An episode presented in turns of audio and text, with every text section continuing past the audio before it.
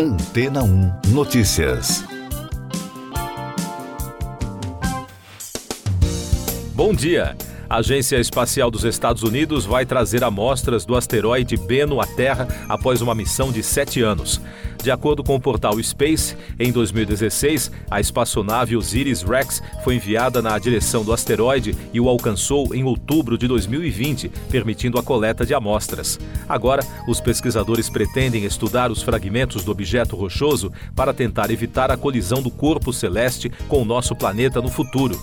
Bennu está classificado em segundo lugar na lista de asteroides potencialmente perigosos, segundo a NASA, com chance de uma em 2.700 de colidir com a Terra entre os anos 2175 e 2196. Os pedaços do asteroide recolhidos devem começar a retornar à Terra no próximo domingo em uma cápsula especial, com pouso marcado para as 11 horas da manhã, horário de Brasília. Como as amostras devem vir em direção de nosso planeta em uma velocidade de aproximadamente 45 mil quilômetros por hora, a entrada da cápsula espacial deverá suportar temperaturas extremamente elevadas. A aterrissagem será realizada por meio de um paraquedas que cairá no campo de testes e treinamento do Departamento de Defesa de Utah, nos Estados Unidos. Mais destaques das agências de notícias: um grupo de congressistas americanos apresentou um pedido de desculpas pelo papel dos Estados Unidos no golpe de Estado de Augusto Pinochet no Chile. O Departamento de Estado tornou públicos fragmentos de documentos de 1973, demonstrando que o ex-presidente americano Richard Nixon sabia dos planos dos militares de depor o então presidente Salvador Allende. Nova Delhi pediu a redução do número de diplomatas canadenses na Índia e deixou de analisar as solicitações de vistos do Canadá após uma crise diplomática provocada pelo assassinato de um líder Sikh perto de Vancouver. O primeiro-ministro canadense Justin Trudeau levantou a suspeita de que agentes indianos teriam participado do assassinato do cidadão canadense e ativista Hardeep Singh Nijjar. A Índia chamou as acusações de absurdas e negou qualquer ato de violência no Canadá. Um dos nomes mais importantes da mídia internacional, o magnata Rupert Murdoch, de 92 anos, deixará a presidência da Fox Corporation e da News Corp para seu filho Lachlan, anunciaram ambas as empresas. A saída será oficializada na próxima Assembleia Geral de Acionistas dos Grupos de Comunicação em meados de novembro. Murdoch começou com um pequeno veículo em Adelaide, na Austrália, no início da década de 1950. Dos portais de economia, o governo da China anunciou que haverá uma reunião de autoridades do país e da União Europeia no dia 25 deste mês em Pequim. A informação foi divulgada em comunicado do Ministério do Comércio. Nesta semana, a imprensa europeia informou que a Câmara de Comércio da União Europeia, na China, mostrou-se preocupada com o abrandamento da economia chinesa sobre a relação que o país quer manter com as empresas estrangeiras. E no Brasil, o Ministério da Fazenda divulgou o texto sobre taxonomia sustentável, que ficará disponível para consulta pública até o dia 20 de outubro. O plano de ação leva em consideração a conservação e o uso sustentável da biodiversidade no país.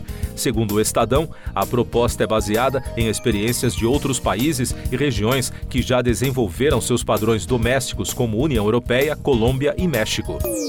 Eu sou João Carlos Santana e você está ouvindo o podcast Antena 1 Notícias, agora com os destaques das rádios pelo mundo, começando com informações da BBC de Londres. A Toshiba, uma das maiores e mais antigas empresas do Japão, está prestes a encerrar a sua história de 74 anos no mercado de ações, uma vez que um grupo de investidores comprou uma participação majoritária. A empresa anunciou que um consórcio liderado pela empresa de private equity Japan Industrial Partners comprou 78,65% de suas ações, o que permite ao grupo concluir um acordo de 14 bilhões de dólares para torná-la privada. As raízes da Toshiba remontam a 1875 como fabricante de equipamentos telegráficos. Outro destaque da rede britânica: os autores norte-americanos George R. R. Martin e John Grisham estão processando a OpenAI, proprietária do ChatGPT. A dupla alega que seus direitos autorais foram violados para treinar o sistema. Martin é conhecido por sua série de fantasia A Song of Ice and Fire, que foi adaptada para o programa Game of Thrones da HBO. A ação alega que os livros dos autores foram usados sem sua permissão para tornar o chat GPT mais inteligente. A OpenAI disse que respeita os direitos dos autores e acredita que eles deveriam se beneficiar da tecnologia da Fox News dos Estados Unidos. E por falar em Game of Thrones, a estrela da série, Sophie Turner, processou o ex-marido, o cantor Joe Jonas, exigindo o retorno imediato de suas filhas à Inglaterra. O casal está passando por um processo de divórcio desde o dia 5, quando o músico pediu a separação no condado de Miami-Dade, na Flórida. Turner e Jonas se casaram em 2019. E da britânica Absolute Radio, o filme do Queen, Bohemian Rhapsody, perdeu o título de maior produção biográfica de todos os tempos. Isso porque Oppenheimer, dirigido por Christopher Nolan, lançado em julho, já ultrapassou a história do grupo britânico nas bilheterias, com uma arrecadação mundial de 912 milhões e 700 mil dólares. O filme conta a história do pai da bomba atômica, J. Robert Oppenheimer, e é estrelado pelo ator Cillian Murphy no papel principal.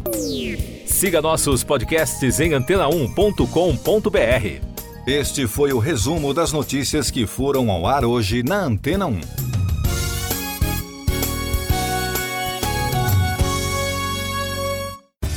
Depois de tanto conteúdo legal, que tal se hidratar com água rocha branca? O consumo regular de água durante o dia traz benefícios para a saúde, como, por exemplo, manter a pele bonita e hidratada. Rocha Branca, da fonte direto para sua casa. Depois de tanto conteúdo legal, que tal se hidratar com água rocha branca? O consumo regular de água durante o dia traz benefícios para a saúde, como, por exemplo, manter a pele bonita e hidratada. Rocha Branca, da fonte direto para sua casa.